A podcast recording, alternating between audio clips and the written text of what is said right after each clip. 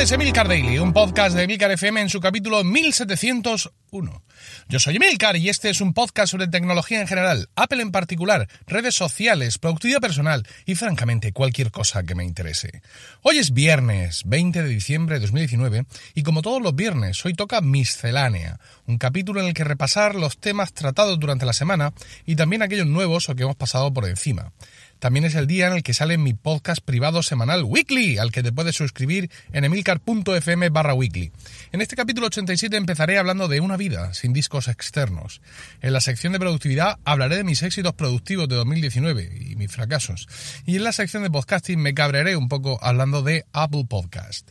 Bien, en cuanto al feedback de la semana, mm, aclarar mm, yo creo que lo dejé bien claro, pero como he recibido algún mensaje al respecto, sí hay aplicación de Amazon Drive para iOS y seguramente para Android también, claro.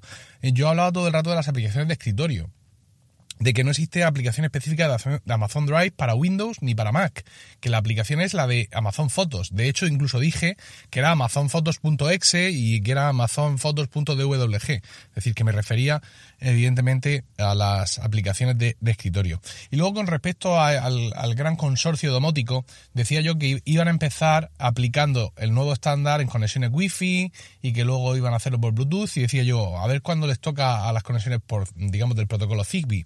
Y me aclara Eduardo Norman que el protocolo Zigbee es en sí Wi-Fi, pero con determinados parámetros distintos, eh, lo cual le permite pues, que no sean dispositivos que estén siempre con una comunicación bidireccional activa y eso es lo que hace que los dispositivos Zigbee tengan un menor consumo eh, eh, energético.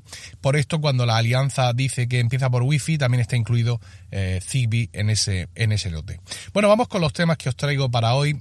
Twitter está desplegando una actualización de su aplicación para iPad donde nos otorga una vista en columnas. Han debido de pensar que, bueno, ya somos dignos de ella y, bueno, pues este aspecto, este nuevo aspecto de la aplicación es más racional de lo que hay ahora o de lo que había ahora, que es el timeline centrado en pantalla y un montón de margen a izquierda y a derecha. Da igual si tienes el iPad en horizontal o en vertical, sigue habiendo un montón de margen desaprovechado. O sea, mm, lo que sería un burdo port de las versiones para teléfono móvil, pues eso es lo que, lo que teníamos.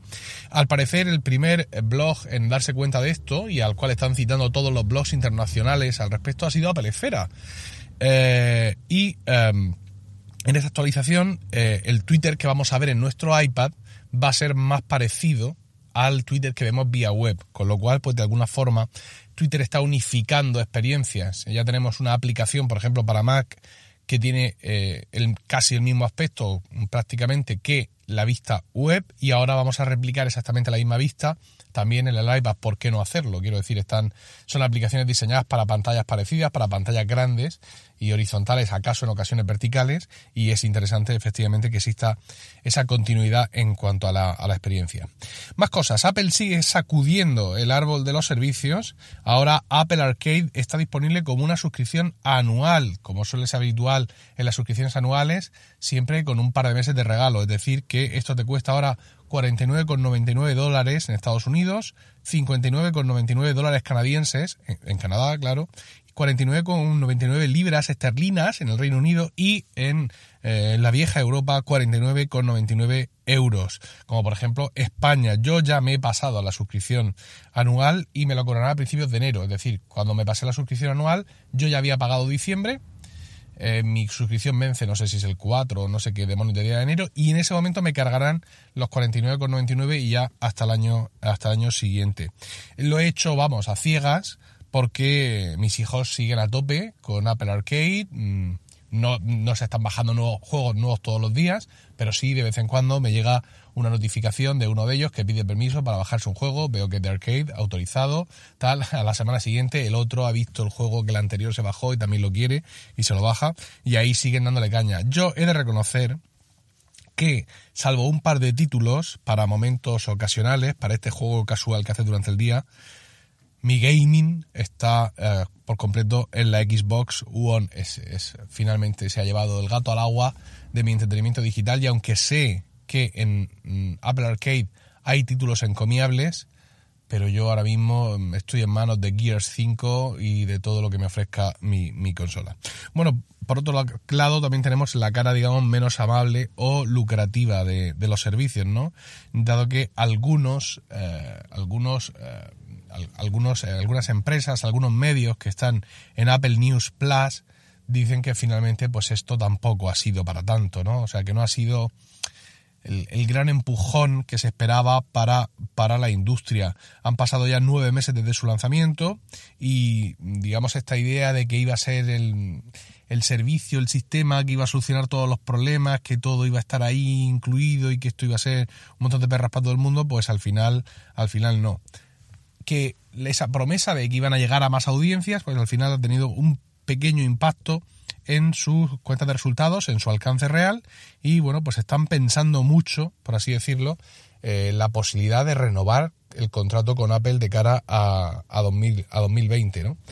Eh, esto podría cambiar si se cumplen las predicciones de que eh, precisamente en 2020 Apple podría estar sacando un bundle, un bundle de todos sus servicios que incluya News Plus, Music y TV Plus que estaría disponible por un único pago mensual, digamos, reducido, ¿no? Todo, todo ahí metido. Quizá esta manera de comprimirlo todo pueda permitir a los em, a, las, empresas y a los medios que están publicando en, en Apple News Plus tener más alcance, pero también tendrían menos dinero. No sé cómo se llegaría a este acuerdo. Es decir, si son 10 euros, 10 euros y 5 euros son 25 y Apple nos cobra 15, pues alguien tiene que perder dinero ahí diríais, pues seguramente va a ser Apple. Pues, pues, no, sé, no sé al final cómo, cómo será esto, pero la realidad es que cuando salió Apple Arcade a 5 euros, em, fue mucha la gente que miró de reojo a Apple News Plus como diciendo, 10 pavos.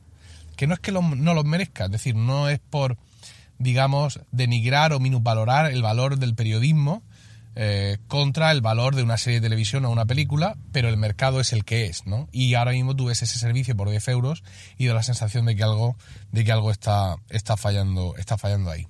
Por cierto, he de comentar, y no os preocupéis, porque vienen cero, absolutamente cero spoilers, que ayer vi eh, la última película, el episodio 9 de Star Wars, con el cual, según, eh, según la, compañía, se cierra la saga Skywalker.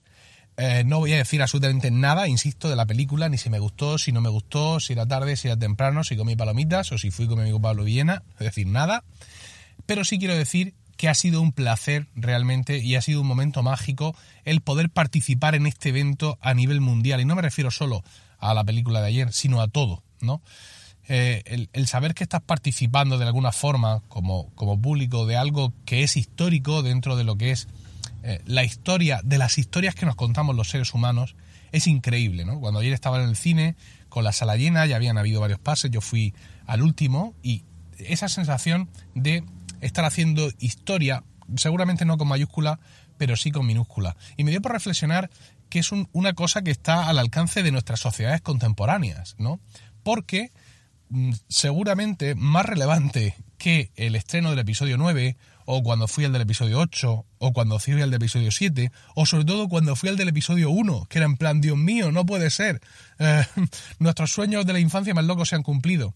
Cuando fui a esos estrenos, que fueron momentos también muy, muy reseñables, muy destacables, con un gran impacto en la sociedad, ninguno, creo, de esos momentos se puede comparar a las gentes que fueron al estreno de la novena sinfonía de Beethoven.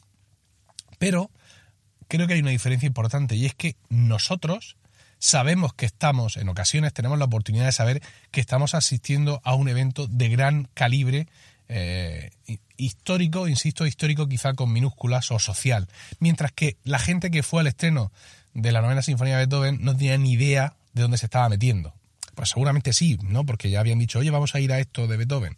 Pero mm, no tenían, en ese momento, no eran capaces de alcanzar la magnitud del evento cultural al que estaban asistiendo porque no podían prever que esa obra de Beethoven en concreto, o la obra de Beethoven en general, fuera a perdurar eh, durante el tiempo. Es cierto que en el momento en el que se estrena la novena sinfonía ya se había producido el efecto de recuperación de música antigua, que era algo que antes no se conocía. Es decir, eh, durante la historia de la música clásica, la gente escuchaba la música que le tocaba en su periodo.